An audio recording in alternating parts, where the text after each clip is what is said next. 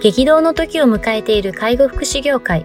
ポッドキャスト介護福祉ビジネススクール松田光一のトップオブローカル、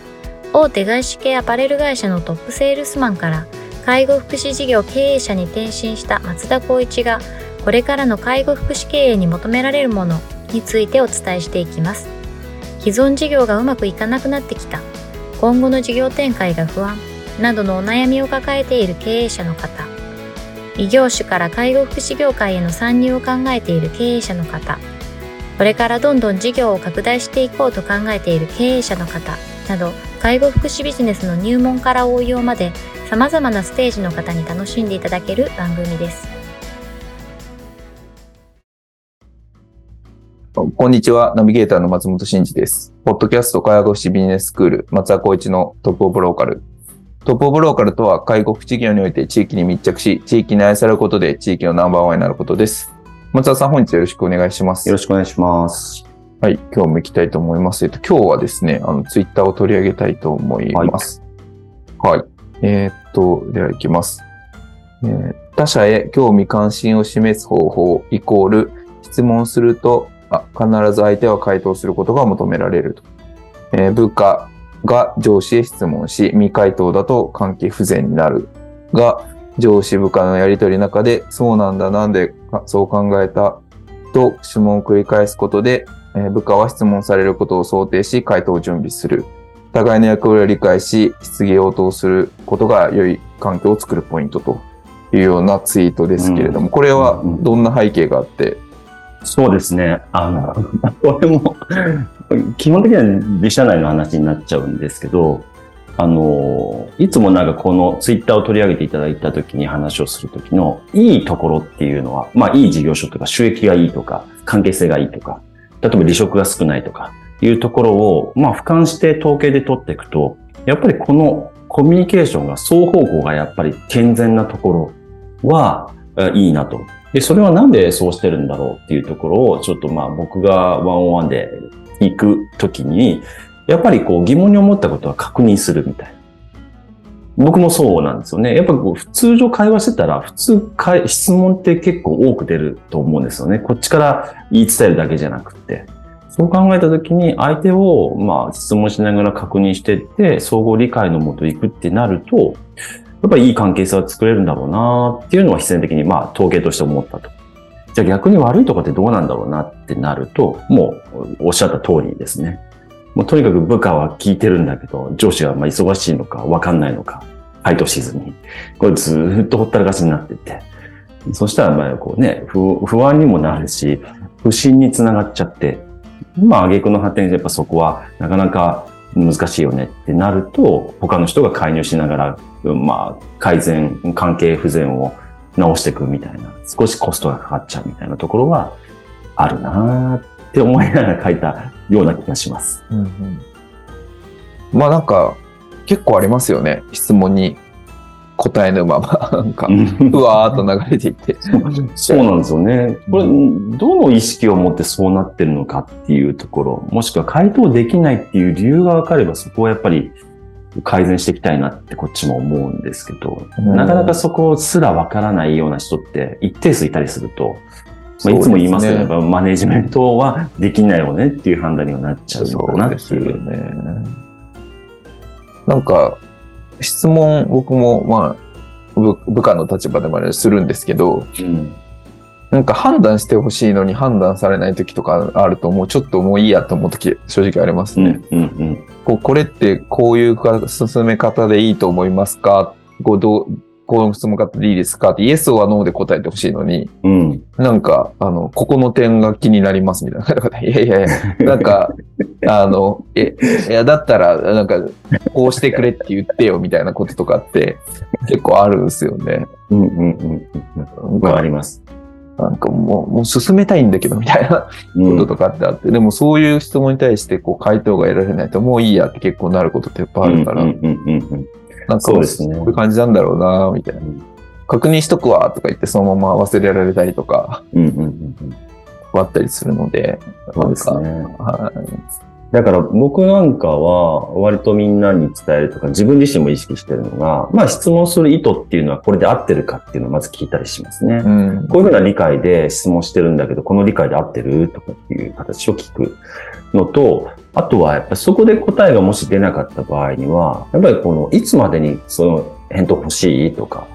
いうことを聞いたりしますね。なのはいでそういったところで上長部下との関係性がちょっと不全だなとか、ちょっと耳に入ってきたら、うんそういうコミュニケーション取ってるって聞いたときに取ってないっていうふうにもし言われたとしたら、一回これ試してみたら。もしくはこうやってやった方がいいよ。みたいなコーチング、ティーチングをちょっと分けながら、やってみてあれどうだった？みたいな。うんこのあれどうだった？までは、ちょっと僕の中でワンセットかな、みたいな感じはうんありますかね。なるほそれで。あ、うまくいきましたとか、こういう感じでしたってなったとしたら、あ、よかったな。ただ僕、ここでもう一つ石橋叩くんで、本当に良かったって、それ上司側が思ってるだけじゃないとかっていうふうに思っちゃうんで、部下。側はどうなのかな？みたいなところは、ちょっとアンテナ張りながら見たりとかしますかね。余裕があれば。うん、そうですね。うん。まあ、上司の人も完全じゃないんで、あの、まあ当然何かこう忘れていたりとか、その質問に対する答えを持ってないっていうことが、まああるとは思うんですけど、まあそれでもなんかこう、なんて言うんでしょう。なんか適切に関係性を作るための回答ってあるじゃないですか。うん、ありますね。なんかごめん答えれんけどこういうことだと思うとか、うんうん。なんかそういう何かこう、何かこうゼロ回答じゃないような何かこうやりとりっていうのが、うんまあ求められるし、そうしないと信頼関係なんて作れないよねって思ったりも、うんまあちょっとしますけどね。うん。あの、ツイッターとかもよく僕使う単語なんですけど、興味関心っていうところでいくと、うん業務においてやっぱ、まあ、あの、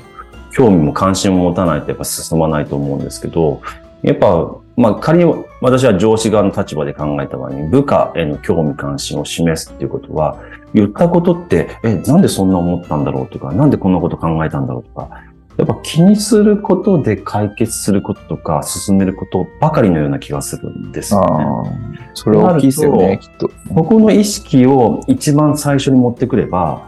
変わるんじゃないっていうのを僕はちょっとイ,、イメージというか、あの主観でもあるんですけど、思っていて、そうなったら、だってそこを1番にしなくて2番とか3番にして不全になるんだったら、いやもうそれは1番にしておけば不全にならないよね。うん。そうすると業務も楽にならないとか、自分の仕事増えないよね、みたいな、そのメリットしかないなと思うと、の方がいいんじゃないかなっていうのはちょっと思いますけどねね。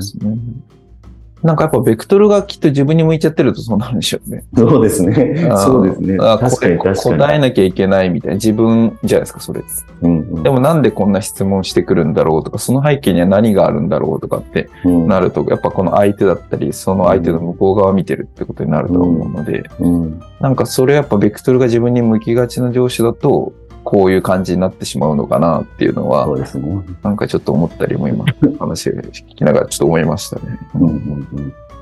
まあ、多いですけどね、そういう人も。多いですよね。うんでも多いって言ってもなかなかね、極端な人ってね、限られるとは思うんですけど、やっぱ極端な人がいるとなかなか難しいでしょうね。本当に自分しか向いてないみたいな、ね。あああ、これはな、いくらどんな角度で言っても変わらないんだなってなると、それを周りで優しい人が囲んじゃうと、優しい人たちとか、理解度が高い人たちが疲弊しちゃうみたいな。あ、うん、ありますよね。これは良くないなっていうのはいつも思いますね。そうですね。なんかそういう人が上司というか、松田さんはまあトップなんで下にいるわけじゃないですか？うんうんうん。こうこれどういうフィードバックをするんですか？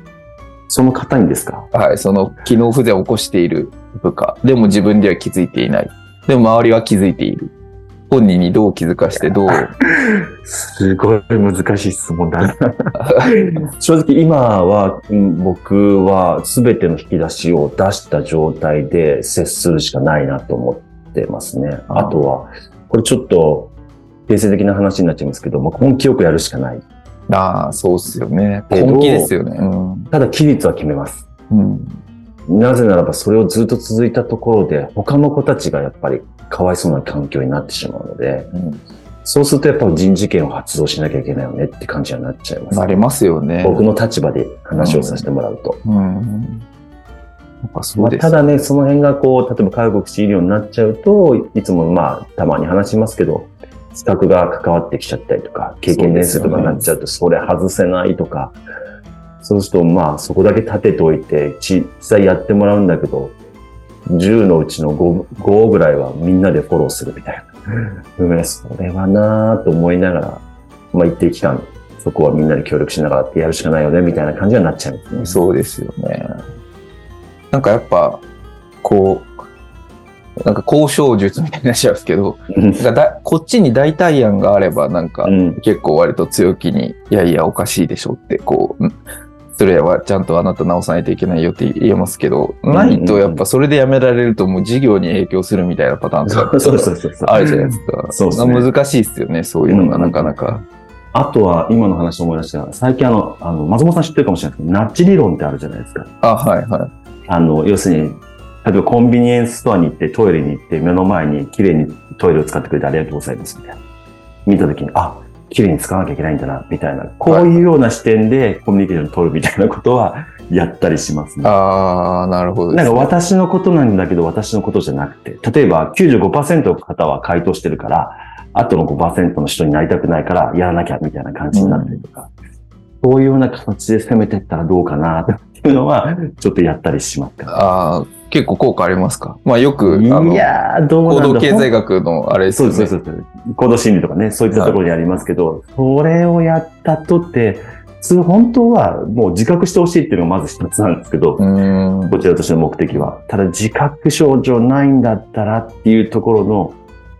の、なんか、小手先ですけど、そういうことはやったりはそうですよね。まあ結局自覚されてないパターンがほとんどなんで。で、伝えても自覚できないっていうパターンだからこうなっちゃうんだろうなっていうのはちょっと思ったりもするんですけどね。うんなかなか難しいですよね。問題児みたいうん、そうですね。だからもうやっぱり人事権発動するしかないし、違った視点を持って取り組まなきゃいけない。な。そうしょうがないじゃゃん、この人なんだからっていうのは、やっぱ良くないだろうなっていうのは、そうですね。まあこの辺はちょっと皆様同じように悩まれてるポイントなのかもしれないですけれども、まあまずはしっかりこう信頼を作るという意味でも、まあ質問に対してはちゃんと